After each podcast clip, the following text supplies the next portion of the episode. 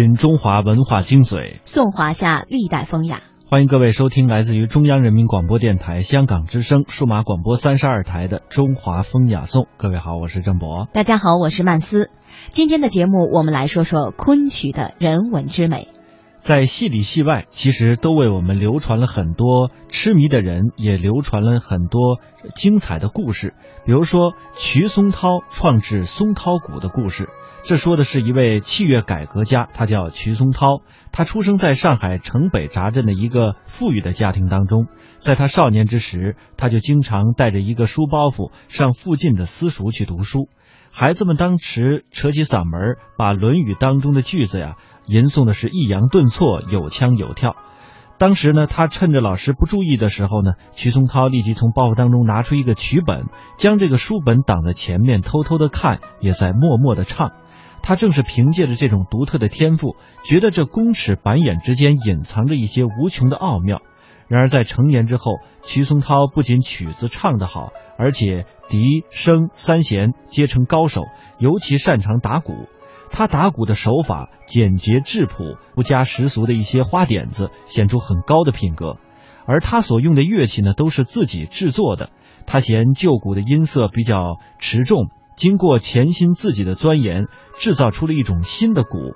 这个鼓呢，扁体纤腹，板质轻而薄，发声特别的清脆。他用自己的名字把它称作是松涛鼓板。很快，戏班全都仿制采用了他这这个鼓法。徐松涛呢，就沉埋在昆曲的音乐当中，此外一无所好。他不懂经济之道，甚至很少与人说话，万贯家财因之耗尽。著名的清曲家《纳书迎曲谱》的编定者叶唐给了他最好的评价。一次移曲会友，叶唐听了瞿松涛的演唱、演歌唱、演奏，对弟子们说：“你们的本领仅能乐识，而松涛先生是足可以明示的。昆剧舞台艺术当中的音乐唱腔，明代徐文长就说他流利悠远，听之最足当人。”直到今天，京剧界还传颂着这个故事。在很多方面，衡量一个京剧演员的准则，依然和昆曲当中提到的唱念做打的要求是一致的。也就是说，艺术成就的标准是大致相同的。学习昆曲也是京剧演员的必修课。京剧大师梅兰芳的儿子梅葆玖先生说：“京剧表演中经常要运用到昆曲身段。”众所周知，梅兰芳是京剧大师。可是，却很少有人清楚梅兰芳的演艺生涯和昆曲有着千丝万缕的联系。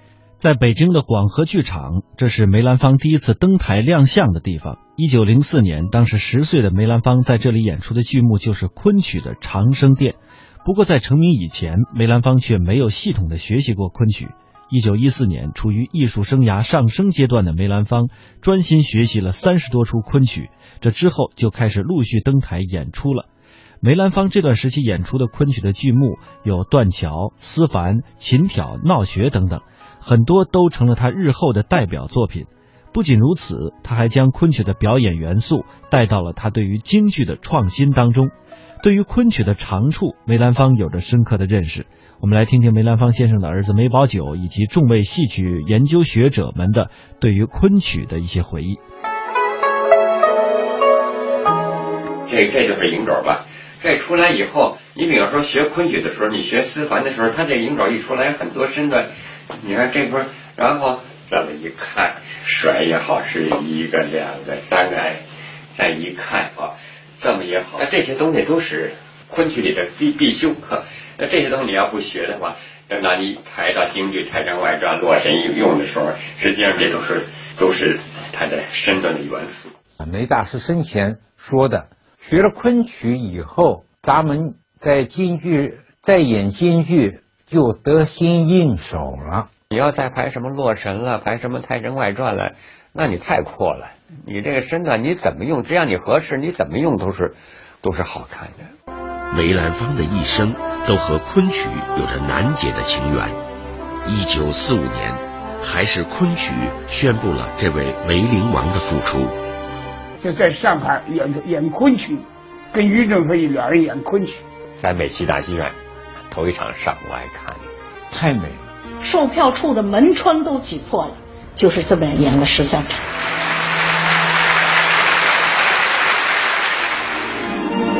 梅兰芳和于振飞同为跨越昆曲与京剧的艺术大师，他们的这次合作也传为佳话。其实，京剧演员啊，对于昆曲表演上的技巧的吸收，仅仅是昆曲影响京剧的一个侧面。而今天我们所看到的京剧剧目当中，有很多其实都脱胎于昆曲的剧目。中国戏曲学院教授、戏曲专家钮彪。京戏的演出当中，你看到听到一些曲牌都是昆曲来的，尤其京剧里还有一些武戏。以前你看挑着多多熟的戏啊，里头唱的是昆曲。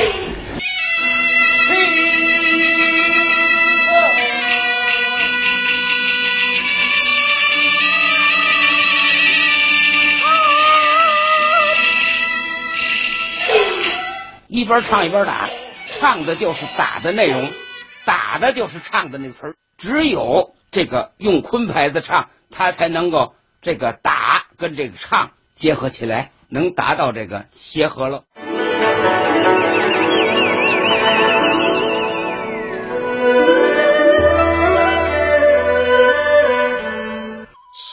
我们为什么要丢掉自己最好的，而去学习他人的文化呢？要首先把自己伟大的艺术学好，这也是我为什么拼命去做昆曲的原因。语出自旅美学者、当代文学家、昆曲推广家白先勇。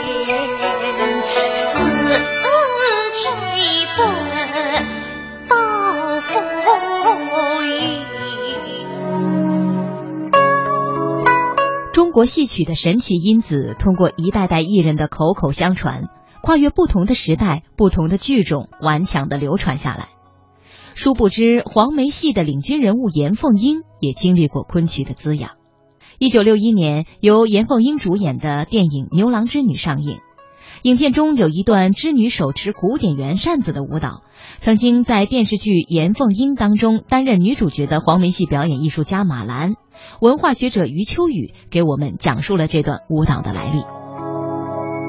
牛郎织女的时候，就有那个传字辈的方传云老先生来辅导他，呃，有一些戏曲的身段的训练。方传云，一九二三年入昆剧传习所，主攻武旦，是经常给各剧团指导身段的传字辈艺人之一。一个有系统的专业的戏曲身段，加上一个性格的刻画，所以他写的格外的吸引人。从安徽农村走出来的严凤英，是黄梅戏这个年轻剧种的领军人物。回溯她的成长经历，也一样离不开昆曲的滋养。位于南京的甘家大院，也是国内最大的平民住宅。新中国解放前。这里的主人是昆曲名家江南笛王甘共三。当年甘家时常会有昆曲同期，也就是昆曲清唱活动。花布非常兴盛的时候，人们心中的祖师爷还是昆曲，不管是京剧、地方戏曲，比如像像马兰从事，像地方戏曲，他们往往一些重要的人物，比如像严凤英这样，他一定要到昆曲的老师傅那儿去学两手。上个世纪四十年代，严凤英流落到南京，结识了甘家老四甘绿之。甘绿之将严凤英引荐给了自己的父亲昆曲名家甘贡三。我们来听听众位戏曲研究家讲述的这段故事。甘老啊，有那么好的演员，我都不知不相信，就把他找去看看。他嗓子很好，一一呃唱了一出以后，学了两句，唱了一出，你觉得哎嗓子挺好，我外公就发现他了，就叫他他儿子干律师了，还有这个这个女儿啊，就跟他说昆曲，开始吧。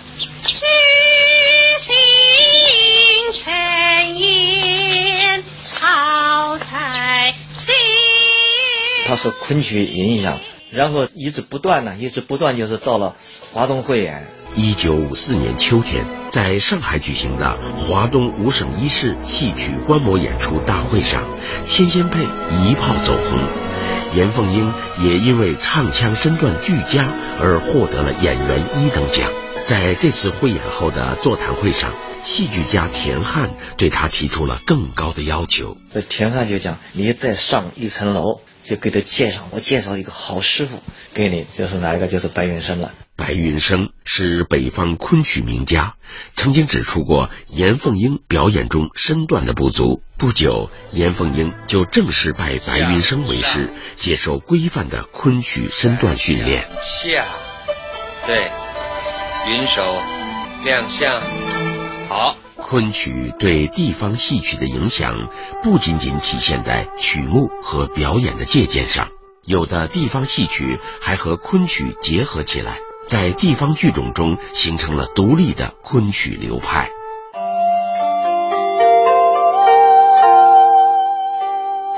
我们的民族文化中，唐诗、书法、昆曲是中国人三种痴迷。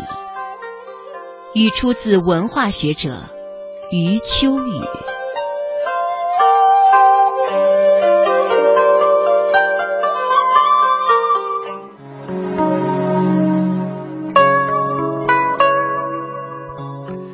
世界著名的建筑设计师贝聿铭是苏州人，在二零零六年的十月，他重返了故乡，参加了由他本人所设计的苏州博物馆新馆的落成典礼。苏州博物馆新馆紧邻国家重点文物保护单位中王府和世界文化遗产拙政园，与贝家祠堂所在地狮子林也离得不远。在上个世纪初，狮子林还是贝家的产业，狮子林里的贝家大小都能够撷取。贝聿铭的叔父贝晋梅先生是苏州昆曲曲家当中的全才。一九二一年初，贝晋梅和苏州道和曲社的张子东、许敬清等昆曲曲家集资千元，创办了昆曲传习所。这看似偶然的行为，其实延续了昆曲的香火。接下来，我们通过下面这个短片来了解到的是贝氏家族和昆曲的故事。桃花坞大街。位于苏州城西北部，八十多年前，这里是一个私家花园，叫做五亩园。现在已经很少有人知晓了。然而，在昆曲界，五亩园却是鼎鼎有名。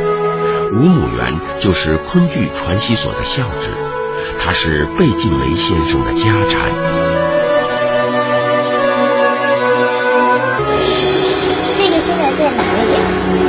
这个你们坐在这个传字辈艺人倪传月画的五亩园图。我那个时候我今年十四岁，啊，我的父亲死了，家庭困难。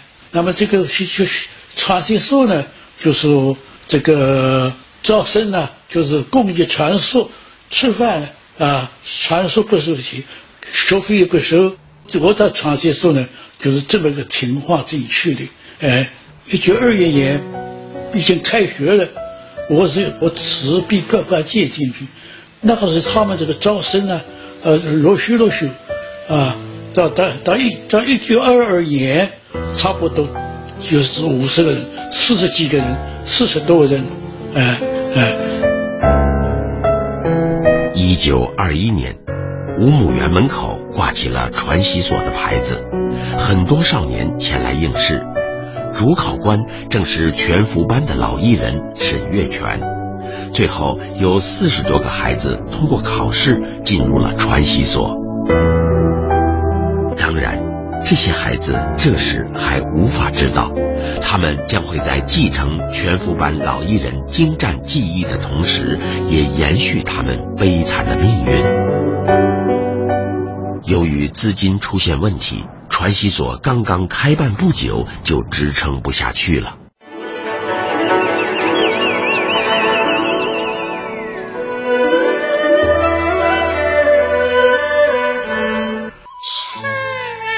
大家看昆曲会发现，几千年的浩荡沧桑，一个人的命运起落，有可能都凝聚于一时一地，展现在一个空空的舞台之上。昆曲之美是一种虚拟之美、写意之美，是人的幻化之美在想象中共同完成的延伸。语出自学者于丹。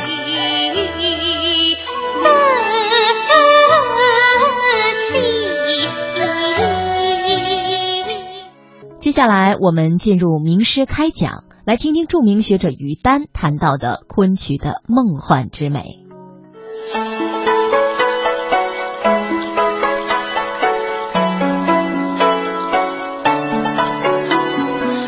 免费的课堂，轻松的环境，自由的时间。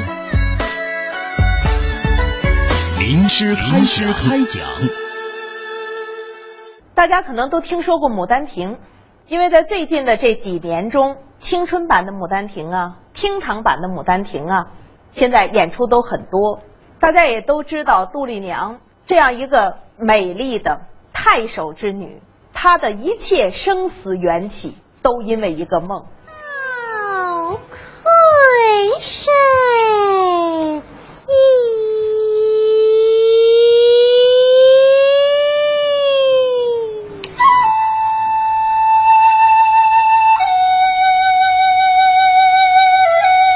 其实呢，这个做梦的地点不远，刚才说的游园就在他们家自己的后花园。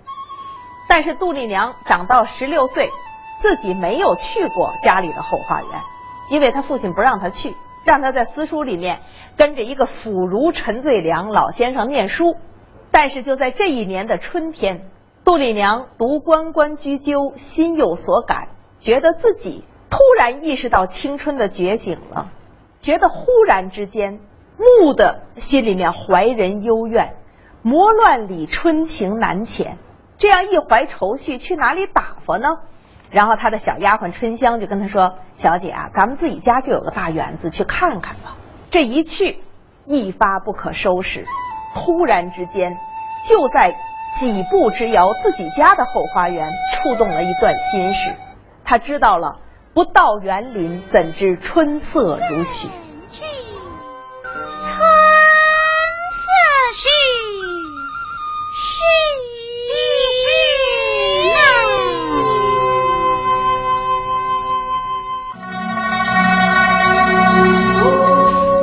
娘在这样一个春天，她说：“鸟情丝吹来闲庭院，摇漾春如线。”觉得难懂吗？其实大家在八十年代，很多人都读过朦胧诗。汤显祖写的真正是朦胧诗啊！春天呀，是袅袅的吹来，摇漾的像细细的若有若无的线一样。只有这样细细的线缭绕于心，才会勾起了那些剪不断、理还乱、那些丝丝入扣的离愁。这个时候的杜丽娘并不知道有一个梦幻在等她。她不知道自己的心会惊断在这个梦里，甚至会把自己的青春性命全搭进去，而且是那么无怨无悔、心甘情愿，都不知道。这时候小春香就跟她说了：“说小姐，你看你多漂亮啊！你看你头上的簪子，艳晶晶花簪八宝田；看你脆生生出落的群山倩，你这一身多漂亮啊！”杜丽娘跟他说：“你知道吗？我一生爱好是天然。”要追求这种完美，这种纤细，这种美丽到一种至美至极，这就是我的天性。这样两个人走到了园子，看到了什么？杜丽娘著名的那个唱段说：“原来姹紫嫣红开遍，似这般都付与断井颓垣。良辰美景奈何天，便赏心乐事谁家园？”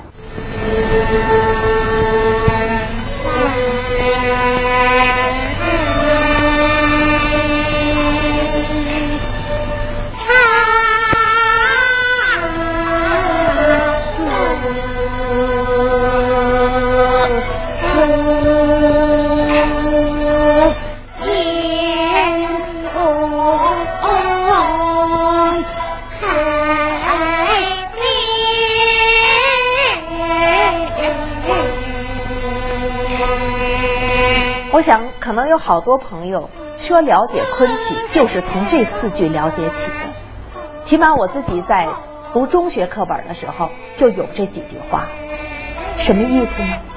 姹紫嫣红开遍，在一个春天，并不离奇，我们都看得见。但让人心惊的是，都赋予了断井颓垣。中国文学里有一种写法，就是一种对比反差的写法，叫做以乐景写哀，一倍增其哀；以哀景写乐，一倍增其乐，映衬的远呐。这样的姹紫嫣红、青春明媚，像这样一个美好的女孩子，但是这样的年华都赋予了断井颓垣。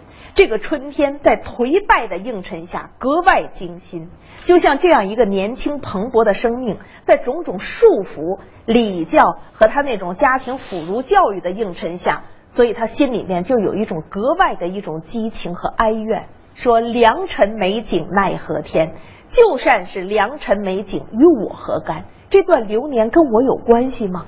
就算是赏心乐事，但谁家院？它能被我生命拥有吗？所以这就说到人与流光之间的关系。杜丽娘说：“眼看着这眼前的风景啊，朝飞暮卷，云霞翠轩，雨丝风片，烟波画船。仅凭人特看得这韶光贱。朝飞暮卷，这是一天一天的时光。早晨的彩霞喷薄而出，晚霞一片暮霭散去。”云霞翠轩，一切都在云蒸霞蔚之中。又看见流光中的雨丝风片，多纤细呀！雨是丝丝缕缕来，风是一片一片的吹。烟波画船，眼前的美景，这一切就是韶光。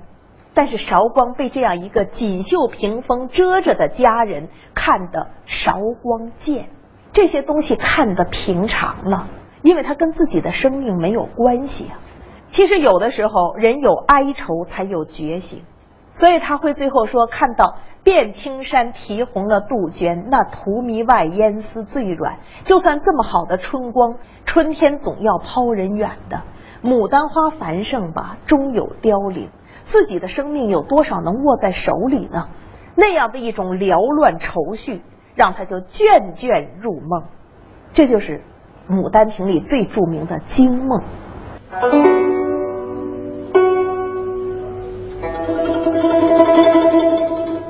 为什么要从这儿说呢？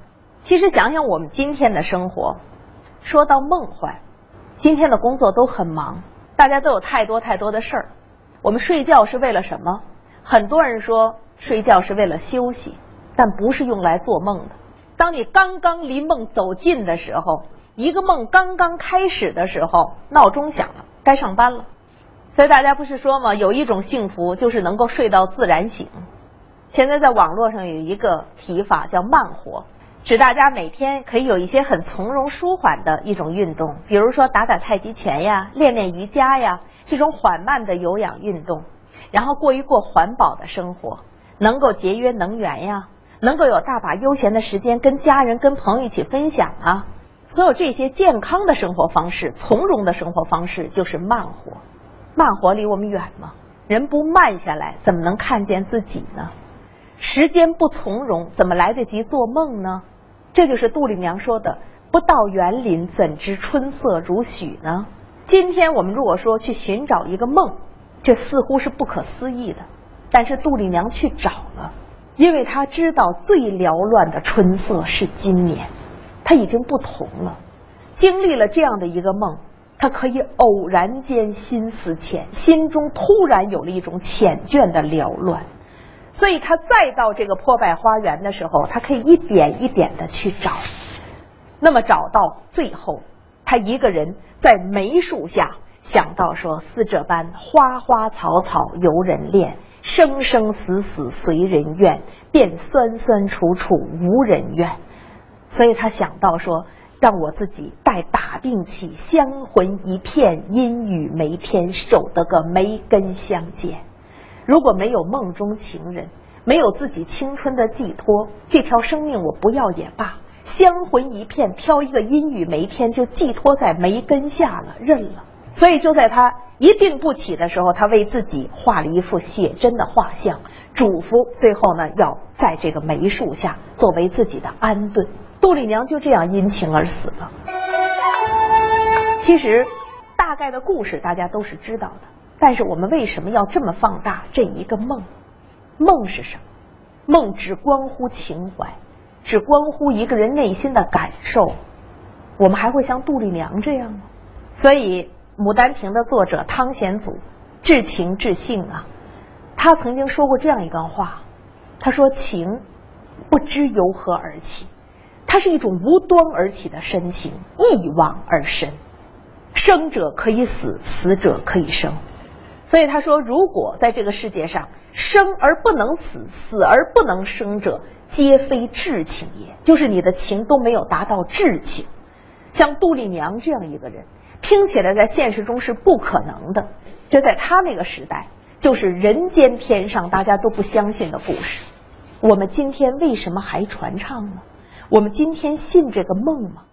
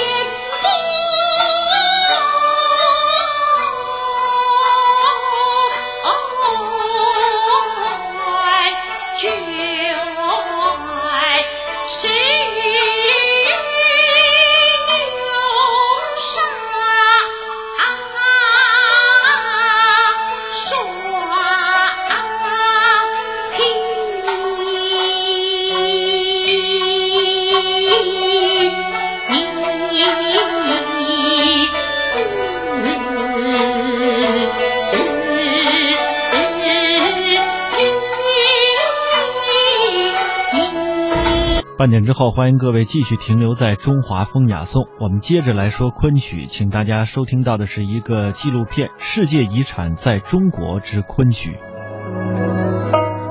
庄子梦到自己变成了一只蝴蝶，在大自然中翩跹飞舞，好不得意。醒来后，竟不知是人做梦化成了蝴蝶。还是蝴蝶在梦中变作了庄子。人蝶不分，梦觉难辨。昆曲的精髓便在这似梦如幻之间。在昆曲大发展的早期，最有名的几出剧目都与梦有着密切的关系。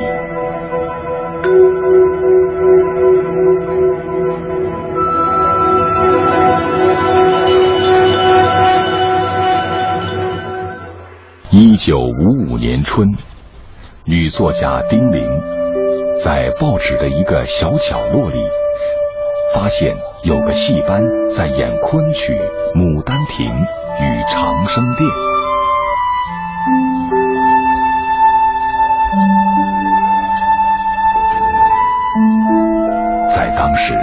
昆曲是一个已经濒临绝迹的剧种。对于丁玲来说，在西湖之畔还能欣赏到原汁原味的古典戏剧，的确，恍若时光倒流，前世今生。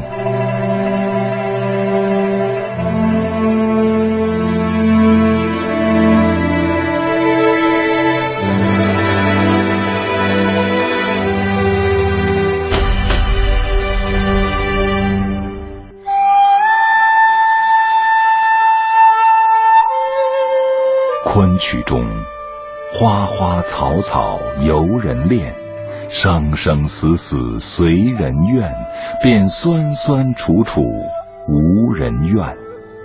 唱出中国文人洁白而凄苦的心灵，凝固在六百年的时光当中，不知惹下过多少人的眼泪。一水对对对水，昆曲又称昆剧或昆腔，是出现于明代的一种新兴的戏剧样式。任何一种曲艺形式都是继承与发展而来的，昆曲当然也拥有自己的前世今生。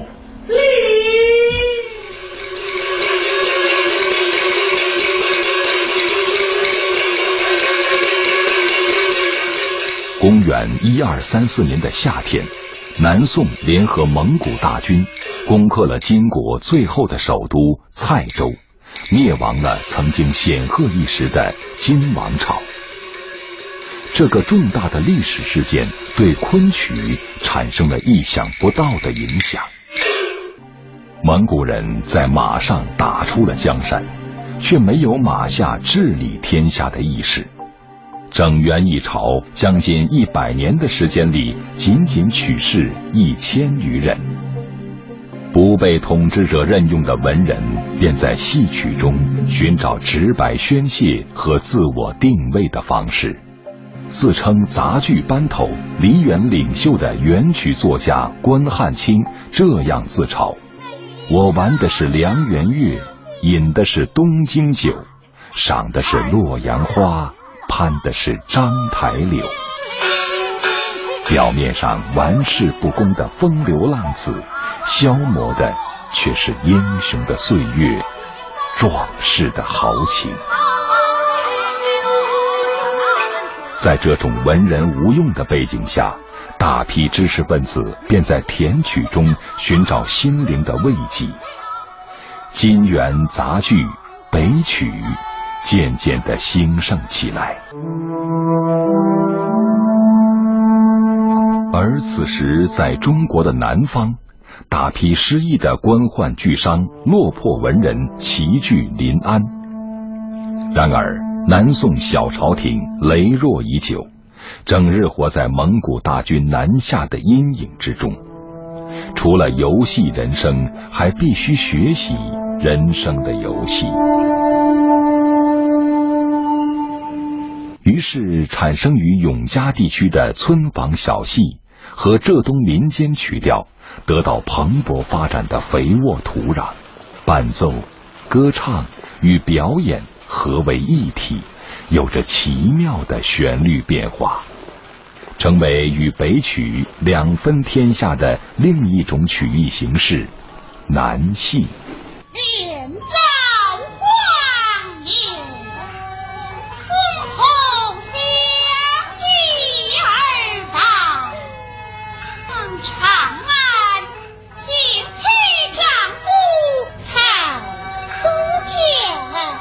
昆曲就发源于南戏的四腔之一——昆山腔。真正将昆山腔发扬光大，形成独步天下的唱腔之人，是明初苏州人魏良辅。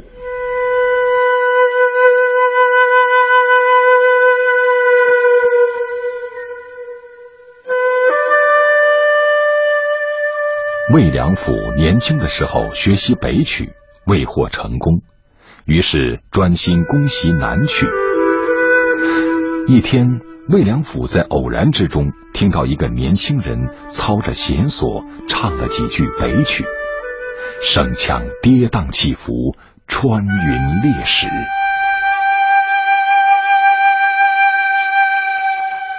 此人叫做张野堂，原是北曲弦索名家。因犯了罪，发配到苏州太仓卫。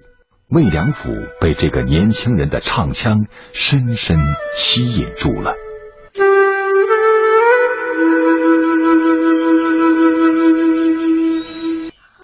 书中记载，魏张二人共同研究曲律，浑然忘我，不知不觉过了三日三夜，从此成为莫逆之交。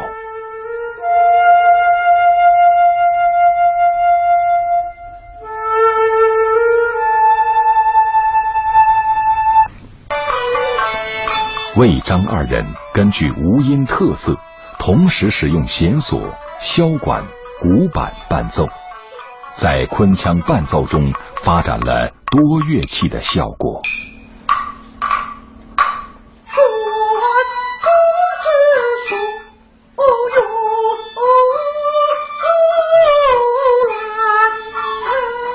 在整整十年的时间里，魏良辅潜心研究五声音律。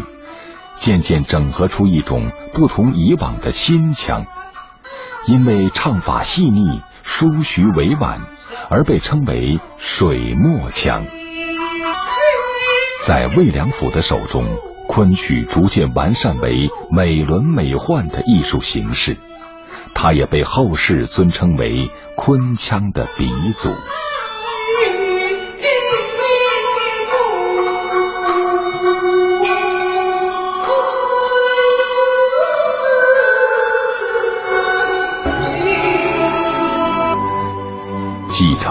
曲与南戏精髓的昆曲，将在之后二百年的时间里形成独步中国舞台的戏剧样式，并创造出独具特色的美学风范。曲中的角色根据人物的性别与性格分成不同的行当，行当在昆曲中被人们称之为家门。主要有生、旦、净、丑四大角色。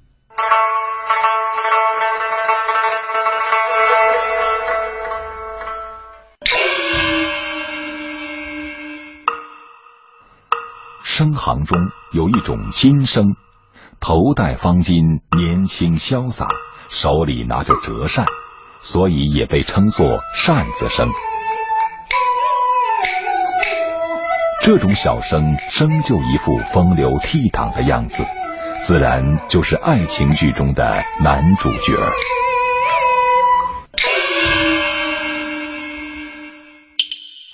旦行是昆曲中一切女性的总称，也细分为老旦、正旦、坐旦等等。小旦是正处妙龄的美丽少女。在表演上含蓄典雅，端庄中又要透出妩媚之态。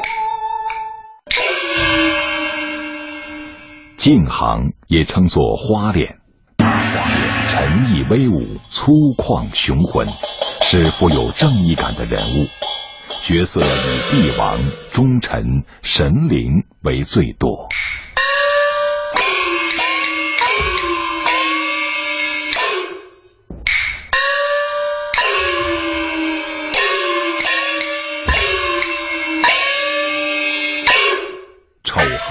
就是小丑，是幽默滑稽的一类人物。他们的动作缩手缩脚，夸张风趣。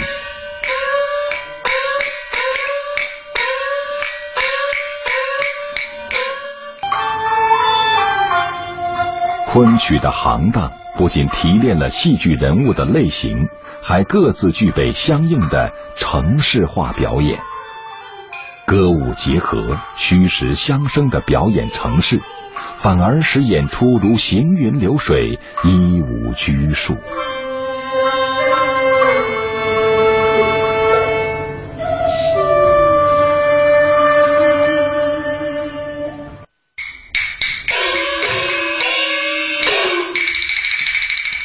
在昆曲的舞台上，演员运用虚拟的形体动作。表达所要陈述的一切，马鞭指向斜上方就代表高山，向下斜指又代表流水。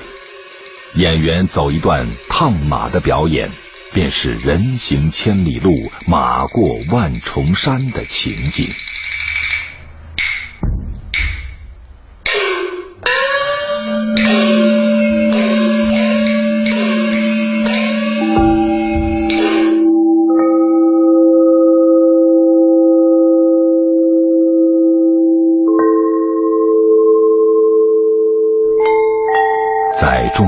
传统美学观念中，留白是一种非常高的思想境界。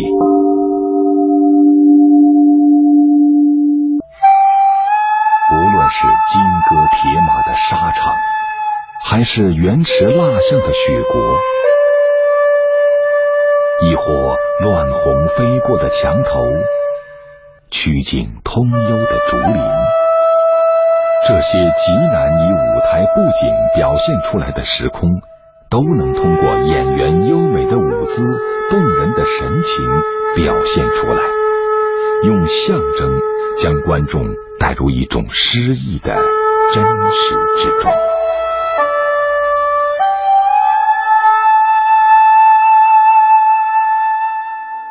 西方乐曲有五线谱记录旋律调性，昆曲也有自己独特的记谱方式——宫扯谱。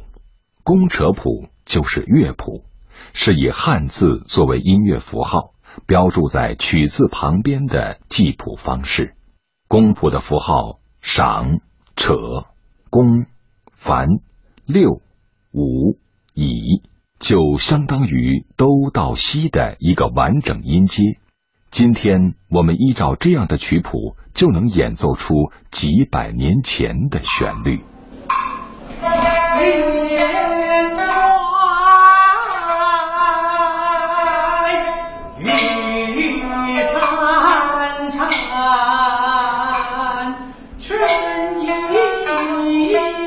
昆曲每一本戏通常有四五十出，如果全本演出需要两到三天才能演完。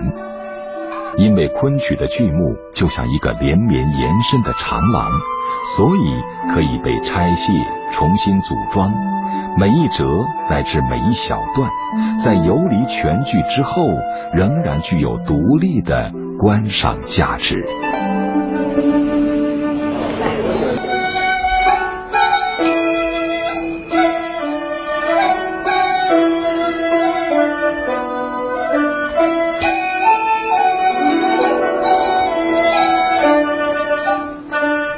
种既松散又具备弹性的结构，与西方戏剧的严谨结构截然不同，体现了东方美学潇洒无羁的独特神韵，也是中国戏曲有趣的生命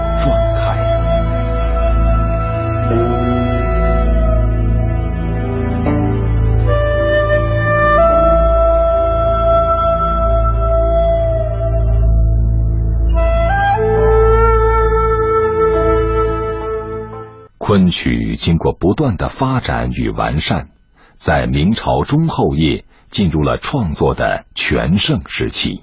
这时出现了一位叫做汤显祖的戏剧大师。一生爱好是天然的汤显祖，三十三岁的时候考中进士，在朝中做过小官。他不满当朝首辅申时行把持朝政、专权误国，上书弹劾，从此失去了升迁的希望。四十九岁时愤然退休。回到家乡的汤显祖全心投入昆曲创作，历时二十年，创作传奇五部，每一部都流传了下来。《牡丹亭》是汤显祖最有名的戏剧剧本。南安太守杜宝之女杜丽娘，因为偶然的机会来到家中的后花园游赏，不觉昏昏睡去，梦中爱上了书生柳梦梅，醒后奄奄卧病，伤感致死。三年后。柳梦梅赴仕途中借助梅花观，发现杜丽娘的自画像，与丽娘幽魂相见，也不由爱上了这位美丽纯情的少女。柳梦梅起坟还魂，杜丽娘感而复生，两人的爱情冲破了世俗的一切阻力，终至结为夫妻。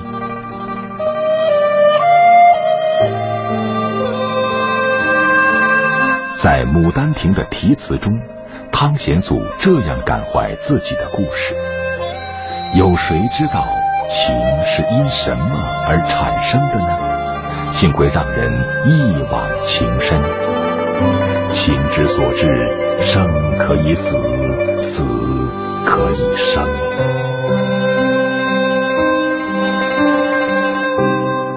元一六六八年，清圣祖康熙七年，浙江钱塘的儒生洪升进入国子监当了太学生。是洪升秉性疏狂，恃才傲物，始终没有得到任何官职。在这种情况下，他转而将精力投入到戏曲创作之中。新编历史剧《长生殿》。讲述的是唐玄宗李隆基与杨贵妃的爱情故事。当皇帝与死去的贵妃阴阳两隔之际，他们才幡然领悟到俗世的虚伪，彼此真挚的爱情终于得到升华。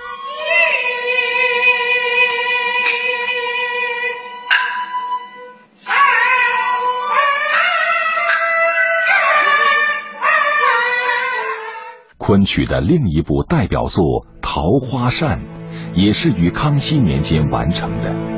作者孔尚任是孔子六十四代孙。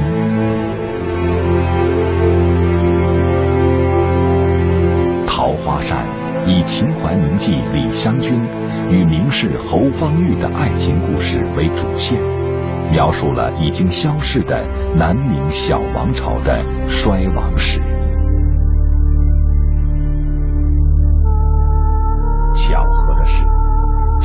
同一时期推出的著名戏剧，都是以儿女情和家国恨为线索，巧妙的运用文艺形式书写历史。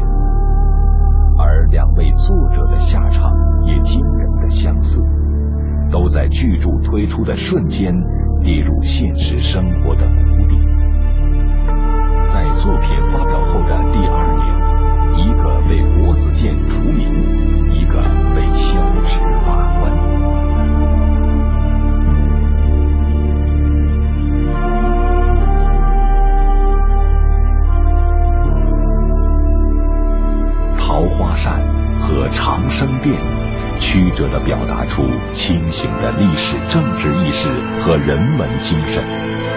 而主宰三百多年戏剧舞台，成为清代昆曲著作里难以逾越的高峰。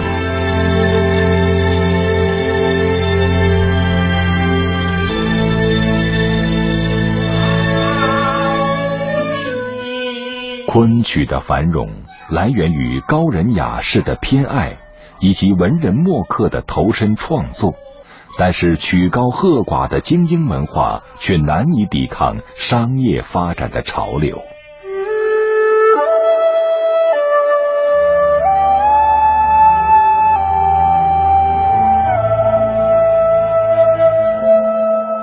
今天，只有很少的人们愿意学唱昆曲。昆曲的静寂与尘世的繁华喧嚣显得如此格格不入。在如今的年代里，还有谁能体味到杜丽娘的百转千回？又有谁仍愿为爱而不顾死生？再次回到《牡丹亭》的故事里，重新体味这部昆曲代表作的爱恨情痴。杜丽娘是一个深受封建礼教摧残的天真少女。当他第一次走进家中的后花园时，他被眼前美丽的景色惊呆了。满园春色之下。杜丽娘感受到前所未有的悲哀。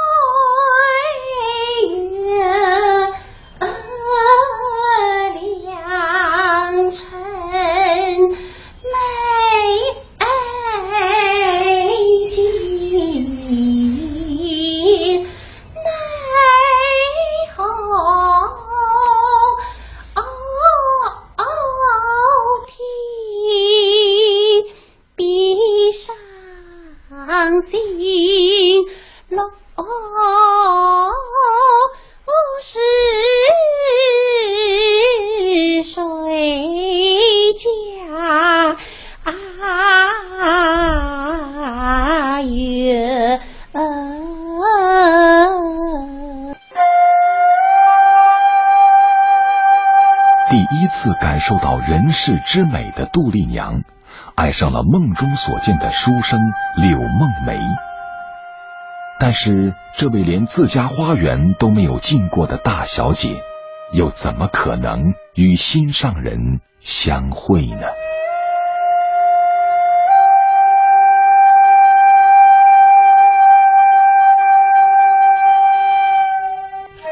得不到爱情的杜丽娘，因相思死去了。从此，与同样相思自己的柳梦梅，人鬼。殊途。